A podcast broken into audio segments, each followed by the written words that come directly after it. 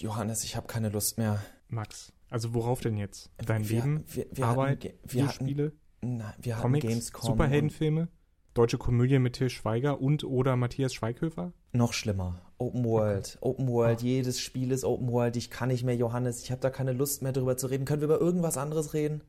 Wie wär's mit 2D-Spielen? Das ist eine verdammt gute Idee, Johannes. Danke.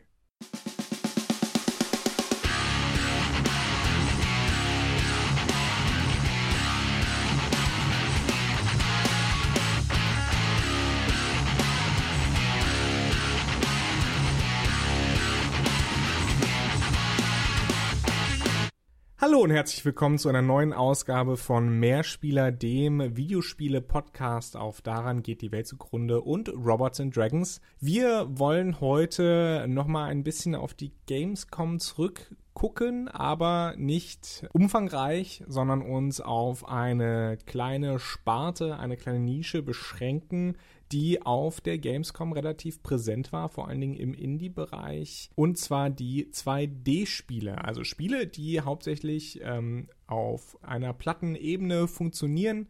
Mit, gerne mit Pixelgrafik ähm, aller 8-Bit Nintendo oder Mega Drive oder nee, Mega Drive war 16-Bit, okay. Also die eben diesen Stil emulieren. Und mit dabei ist Max, den ich äh, immer noch nicht in der Kamera sehen kann.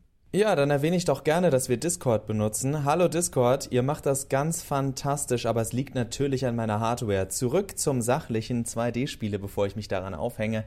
Der Max hat umgebaut übrigens. Wir wollen gar nicht großartig, ja, wenn es ein bisschen halt, entschuldige ich mich, hier ist alles gerade ein bisschen im, im, im Umziehen, im Umzug mal wieder.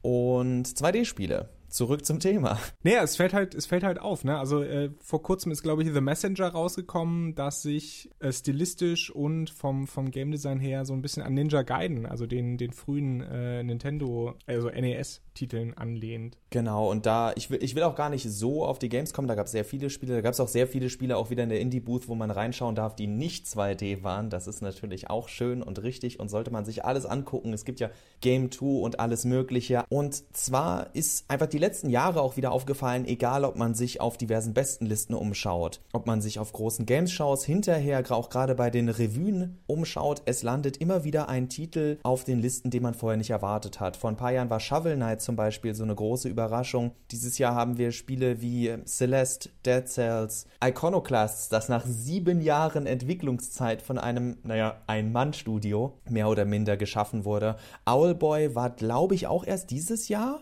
Dann hatten wir natürlich noch Spiele wie Fez in den letzten Jahren, Super Meat Boy, Undertale, Sonic Mania, wo auch mehr oder minder gesagt wird, also das ist jetzt natürlich kein Indie-Titel, den nehme ich hier aber mit rein, weil bei Sonic Mania viel darüber gesprochen wurde, dass die Community sehr stark mit einbezogen wurde. Es sind viele Spiele, die zurückgebracht wurden, viele Marken, die zurückgebracht wurden, wie Rayman, in den letzten Jahren. Auch wieder, also ihr seht gleich, ich will mich nicht nur auf Indie konzentrieren, nur bei Indie ist diese Bewegung am größten, weil es am leichtesten zu programmieren ist, eben auch im Alleingang, wie zum Beispiel bei Iconoclasts. Wahrscheinlich am leichtesten zu programmieren ist, ja. Aber Sonic Mania spricht so einen guten Punkt an. Ähm, wer mal die 3D-Sonic-Spiele gespielt hat, Oh! der die alten Sonic-Spiele kennt, der wird mir vielleicht zustimmen. Ich finde diese 3D-Abschnitte, ich habe damals Sonic Chronicles oder sowas äh, gespielt. Wie heißt das? Nee, Sonic Generations, genau. Sonic Generations äh, war der Titel, den ich mir dann gekauft habe. Das ist ja so eine Mischung aus 2D und 3D-Leveln. Und diese 3D-Level sind für mich völlig unnavigierbar, weil ich einfach nicht das Gefühl habe, also was zu schnell geht, weil ich keine, Über, keine wirkliche Übersicht habe. Es ist so halb, halb auf Schienen und halb auf, halb frei in einer offenen Welt und bin ich nicht mit klargekommen. Die 2D, die, die 2D-Teile, klar, äh, habe ich als Kind gespielt, äh, kam ich, kam ich sehr gut mit klar. Äh, aber Sonic, wie gesagt, ist das beste Beispiel dafür, dass 2D für bestimmte Sachen, zum Beispiel Plattformer, möchte ich direkt mal die These rausschmeißen, äh, wesentlich besser geeignet ist als 3D. Da würde ich auch gleich noch gerne zu kommen, genau zu diesem, zu diesem Thema mit dem besser geeignet zuerst. Aber so ein kleines Fähnchen hochhalten tatsächlich für die Entwickler. Du hast da ja selbst auch schon Erfahrungen machen können in der Vergangenheit, warst an einem Projekt beteiligt. Full Disclosure, Johannes war an Pixel Heroes beteiligt, dem besten Spiel, das je geschaffen wurde. Ever. Ever, Schu- Entschuldigung. hab ich habe doch gesagt, dass je geschaffen wurde. Das ist Ja, ja, das je geschaffen ever. wurde ever. Ach, hast doppelt. okay, ja, mein Fehler, mein Fehler, Internet-Speak. Also, da LOL Omfk. da hast du dann auch schon deine Einblicke in das Ganze bekommen, dass da wirklich dann eine Handvoll passionierter Leute sich hinsetzen kann und sowas Noch nicht die, mal eine Handvoll, wenn ich an unser eine Team knappe denke, Handvoll. Sie passen in eine Hand, die sich hinsetzen kann und so ein Spiel über einen auch längeren Zeitraum schaffen kann. Man, man muss selber zusehen, wie habe ich diese Zeit, wie kann ich das finanzieren. Aber das Interessante an diesen Sachen ist dann eben auch, dass in dieser Eigenregie sehr viele Freiheiten, sehr viele künstlerische Freiheiten sind und diese Spiele mit, äh, sei es künstlerischen Entscheidungen, vom Aussehen, von der Erzählung, man denke an Binding of Isaac. Das ist ein Spiel, das mit Thematiken, äh, mit semi-religiösen und äh, suizidalen und depressiven Thematiken spielt. Und ganz viel Körperflüssigkeiten. Die, das hätte es so nie gegeben, wenn er direkt zu einem, wenn direkt Microsoft gesagt hätte oder Sony oder welcher Publisher dann auch noch immer, wenn die gesagt hätten, mach ein Spiel für uns, die hätten sofort die Hand drauf gehalten und gesagt, nein. So können diese Ideen sich erst durchsetzen und wenn sie erfolgreich sind, dann sehen die Publisher auch ein, ja gut, ist abgedreht, hätten wir jetzt nicht mit unserem tollen Fokusgruppenteam so gemacht. Aber dann probieren wir es doch. Eben, und das ist das Schöne, das ist ja überhaupt, finde ich, das Interessante und Schöne an den Indie-Spielen, dass hier eben zum Guten wie im Schlechten, ne, das muss man auch dazu sagen, nicht der Druck zur Stromlinienförmigkeit herrscht, den große Publisher und Entwickler dann ja auch ausüben müssen, teilweise, weil ihre Spiele, das ist ja dieselbe Logik wie bei äh, großen Hollywood-Filmen. Ja, also die Spiele müssen entsprechend viele Leute ansprechen, weil sie eine große Käuferbasis und Käuferinnenbasis brauchen, weil sie eben so viel Geld verschlingen. Open World, du hattest ja am Anfang gesagt, dass sich das nervt, sehr verständlich, verschlingt extrem viel Geld, weil man viele Leute beschäftigen muss, um diese offenen Welten zu füllen. Nicht jeder kann wie Bethesda einfach zwei Leute nur an die Dungeons setzen. Das merkt man dann halt leider auch, sondern da sind dann viele Autoren, viele Programmierer, viele Grafiker auch daran beteiligt. Ich äh, bringe immer wieder dieses, äh, dieses Beispiel, was mich, was mich einfach äh, geflasht hat, äh, von Assassin's Creed Syndicate, glaube ich, war das, wo ein oder zwei Grafiker damit beschäftigt waren, die ganze Entwicklungszeit letztlich nur die Straßenlaternen äh, zu, zu machen und zu designen und zu beleuchten und äh, zu recherchieren und ins Spiel zu implementieren. Bei Final Fantasy XV gab es ein Team, das für Steine zuständig war. Alles Geologen. Wenn ihr noch nie wusstet, was ihr mit eurem Geologiestudium machen solltet, außer irgendwie im Bergbau arbeiten, Steine entwerfen bei Squaresoft. Square, Square Enix, Squaresoft gibt es ja so leider nicht mehr. Da ist dann natürlich diese, diese niedrige, und du hast ja auch festgestellt äh, bei der Recherche zu dem Thema, dass das eben auch dazu führt, diese leichtere Entwicklung, dass diese Spiele sich im Grunde auch gut in Zukunft noch unterstützen lassen per DLC, seien sie frei, seien sie kostenpflichtig, weil du nicht nochmal extra 15 Leute an die Straßenlaternen ransetzen musst, um ein neues Level zu schaffen, sondern die Areale lassen sich verhältnismäßig, gerade wenn das Spiel dann auch schon Unterstützung bekommt. Also nehmen wir zum Beispiel ein Spiel wie Shovel Knight, was inzwischen Aufmerksamkeit und Unterstützung von großen Studios oder Publishern bekommt. Da ist es dann viel leichter machbar zu sagen, ey, hier, nimm unser Geld, wenn du Ressourcen irgendwie von außen noch brauchst, wie können wir dir helfen? Und dann lässt sich das alles viel professioneller und schneller nochmal mit einer Erweiterung unterstützen. Was auf der einen Seite natürlich, wenn man zynisch dran geht, oh, lauter Paid DLCs und dann machen wir dann auch noch Season Passes, was, wo schon mein Herz wehtut, wenn so ein 2D-Plattformer noch einen Season Pass bekommen würde oder bekommen wird. Gehen wir einfach mal so ran. Sie werden sowas noch bekommen. Auf der anderen Seite ist es aber dahingehend schön, dass aufgrund dem, dem Trend in der Branche zu, das beste Spiel ist immer das, was auch am besten aussieht. Das heißt 3D-Grafik, super Effekte, realistische Beleuchtung von Steinen durch Straßenlaternen. Wie wir schon festgestellt haben, oftmals sieht man ein 2D-Spiel und denkt sich, Nee, dafür jetzt 30 Euro ausgeben? Nee, das sehe ich überhaupt nicht ein. Während man für den letzten Schrott, der dann aber schön aussieht, seine 50, 60, 70 Euro ausgibt und desto mehr Erweiterungen da kommen und dann vielleicht nochmal Game of the Year Versionen kommen, habe ich die Hoffnung, dass diese Spiele doch nochmal auch in der breiteren Masse ankommen, wenn man halt wieder da sitzt und sagt, ach, da ist ein Sale und ich habe ja jetzt schon Lust, was zu kaufen dass man dann im Endeffekt dabei bei diesen Spielen landet und auch für sich entdeckt, hey, von Zeit zu Zeit ist eigentlich auch so ein richtig guter 2D-Plattformer oder ein 2D-Rollenspiel oder was auch immer eine richtig schöne Abwechslung und hat ganz eigene Stärken, die die großen Spiele oder die Open-World-Spiele oder die 3D-Spiele vielleicht nicht haben. So 2D-Rollenspiele, du hast es jetzt gerade ja in, in, ins Gespräch gebracht, aller Pillars of Eternity oder jetzt Ende September kommt Pathfinder Kingmaker, freue ich mich sehr drauf. Also diese, diese Spiele leben ja auch davon, dass sie eben in 2D mehr oder weniger funktionieren. Wenn man äh, sich jetzt andere Sachen äh, anguckt, wie beispielsweise Hollow Knight oder eben Shovel Knight, Shovel Knight haben, wir, haben wir vorher drüber gesprochen, bekommt jetzt noch eine Expansion und das Spiel ist zwei Jahre alt, drei Jahre alt, äh, Dito Hollow Knight. Und diese Spiele werden trotzdem immer noch teilweise mit äh, gratis Erweiterungen ja versorgt und werden dadurch auch attraktiv eben für Käuferinnen und Käufer, die äh, Bock haben, mal wieder ein gutes Action-Rollenspiel in, in 2D zu spielen. Dead Cells hat ähm, mit seiner Mischung aus äh, Dark Souls und Metroidvania auch ein ganz schlimmes Wort eigentlich, Metroidvania, muss ich gestehen, aber naja. Eigentlich ist es ja jetzt sowieso Mad Soulsvania. Fuck it. Dead Cells jedenfalls hat äh, ja auch die, die, die Wertungscharts gestürmt für, für so ein relativ kleines Spiel, war ja auch lange in der Entwicklung. Äh, wie gesagt, also diese 2D-Spiele machen, machen sich wirklich, wirklich attraktiv durch, durch den Content, den sie bereitstellen, durch die, die schnelle Möglichkeit zu reagieren und auch die geringen Kosten, die bei der Entstehung eben involviert sind. Also 2D-Spiele sind immer noch, glaube ich, obwohl wir jetzt schon seit Jahrzehnten mit 3D-Grafik am Markt zu kämpfen haben, immer noch relevant, immer noch äh, schön auch. Und gerade das finde ich, finde ich halt das Schöne an ähm, 2D-Spielen, dass sie einem viel der Fantasie überlassen durch ihren Pixel-Look, dadurch, dass alles ein bisschen reduzierter ist. Also ich bin da, ich bin da durchaus bereit, bei einigen Spielen zu sagen, dass das auch für mich so ist, wobei ich dann nicht weiß, inwiefern spielt da meine eigene Nostalgie mit. Denn die ersten Spiele, die ich gespielt habe, waren auf dem NES, waren auf dem Super Nintendo. Ich kenne diese Grafik, ich mag diese Grafik sehr. Ich genieße aber auch das ein oder andere Spiel, wo ich einfach denke, meine Güte, das neue God of War sieht ja mal sowas von fantastisch aus. Es hat, es hat alles was für sich, aber ja, ich denke, dass auf der einen Seite Seite, wie du sagst, dieser, dieser Stil immer noch einen eigenen Charme hat, so wie wenn man sich ein Spiel wie Cuphead anguckt, es genug Leute gibt, die sich immer noch über diesen alten Cartoon-Stil von den frühen Disney-Cartoons freut. Der ist ja auch schön und auch wunderbar animiert, wenn ich das richtig sehe. Ne?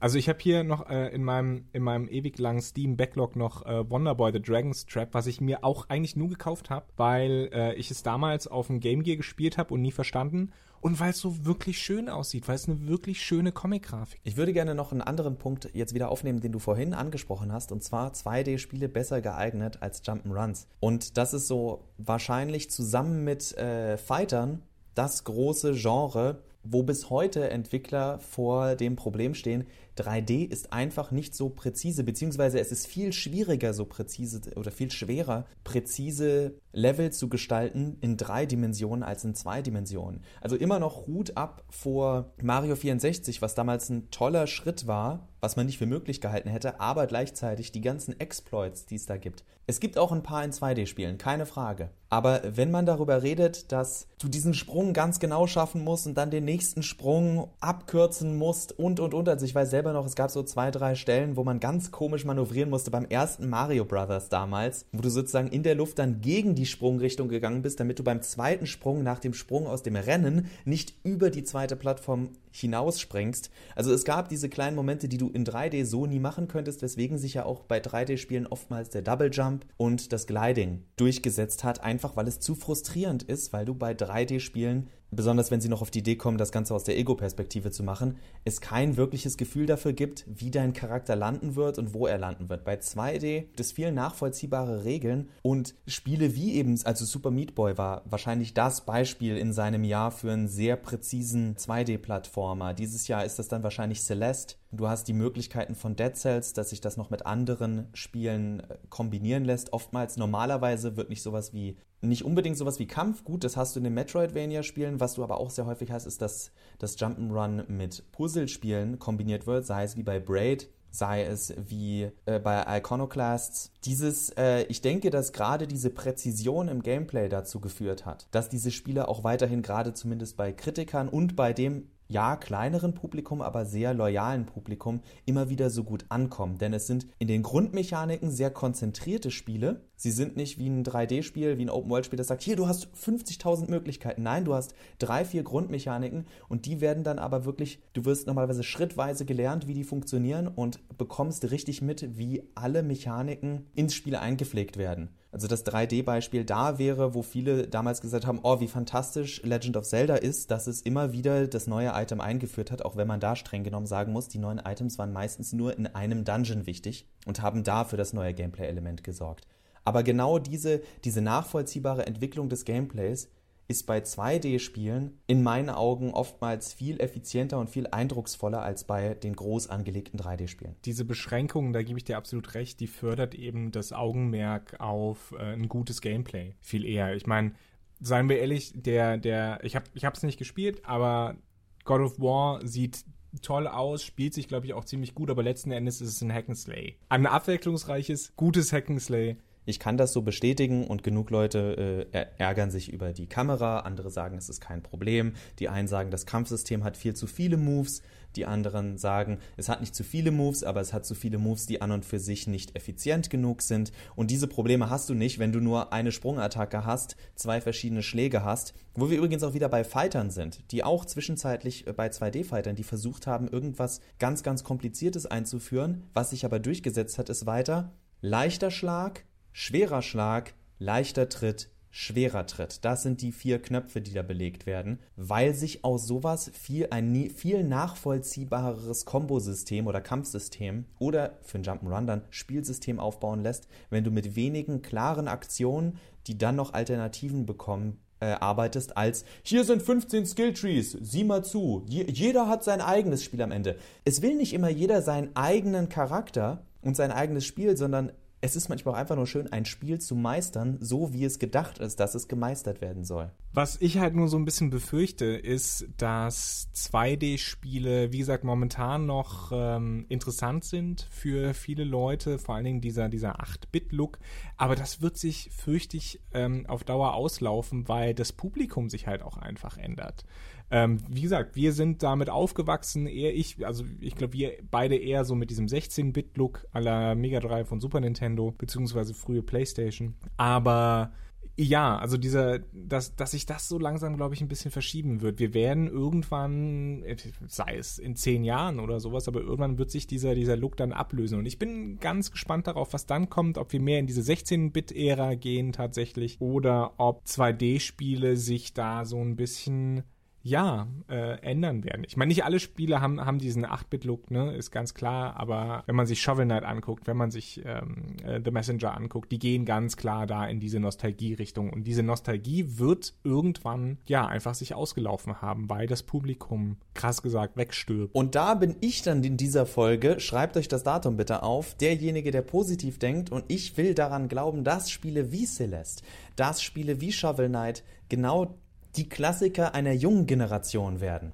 oder werden können und dass sich es deswegen weitertragen wird. Es gibt ja in der Kunst so etwas wie Zeitlosigkeit und ich denke, dass gerade weil, wie wir beide drüber gesprochen haben, dieser Pixelart, wie du es auch gesagt hast, mehr Fantasie überlässt, mehr Eigenheit überlässt und im Endeffekt auch Entwicklern entgegenkommt, dass da ein Potenzial ist, dass das wie alte Mickey Mouse Cartoons dass dieser Stil nicht hundertprozentig ausstirbt. Das wird weiterhin da sein. Es wird sich verändern, da hast du sehr wahrscheinlich recht. Man gucke sich äh, Spiele aus dem Hause Square von der, ich glaube, Tokyo äh, oder RPG Factory oder Tokyo Factory oder wie sie heißt. Äh, Tokyo RPG Factory. genau, also super generischer Name, aber Spiele wie I Am Setsuna oder die Entwickler von äh, den Brave Bravely Default Spielen, die jetzt Octopath Traveler gemacht haben, die mit diesem alten Stil arbeiten und ihm eine 3D oder 2,5D Schönheitspolitur geben. Ich denke, da gibt es ganz viele Möglichkeiten und ich will daran glauben, dass es bleibt, weil ich ja auch mal der Positive am Ende so einer Folge sein muss. Dann lass uns jetzt Schluss machen, wo es am schönsten ist und am positivsten ist. Willst du noch was sagen? Ja, und zwar, dass wir euch in aller Professionalität diese Woche danken wollen fürs Zuhören. Wir danken Glory of Joanne für ihr, für das Opening bzw. Ending, was wir immer nur äh, in Metatext oder manchmal Beschreibungen festhalten. Das muss ja auch mal gesagt werden und soll auch in Zukunft regelmäßig gesagt werden. Das wollte ich diese Woche nur unbedingt loswerden. Dann äh, nehmt das mit, googelt mal Gloria of Joanne, die hatten mal einen Auftritt bei TV Total, glaube ich, ne? Kann das mhm. sein? Ja, ja, La lang, lang ist her. Ähm, die Jungs sind in erster Linie nur noch äh, lokal, wenn sie sich in meiner alten Heimat in Nordhessen treffen auf kleineren Festivals aktiv. Aber äh, hey, wenn sie irgendwann ganz groß werden, dann tun wir so, als wäre das nur so, weil wir sie in unserem fantastischen Podcast als Opening und Schlussmelodie haben. Also äh, viel Spaß mit der Musik, die jetzt schon langsam Musik, Musik, Musik, die jetzt kommt. Dann bis zum nächsten Mal, auf Wiederhören und äh, dreht auf oder so. Ciao.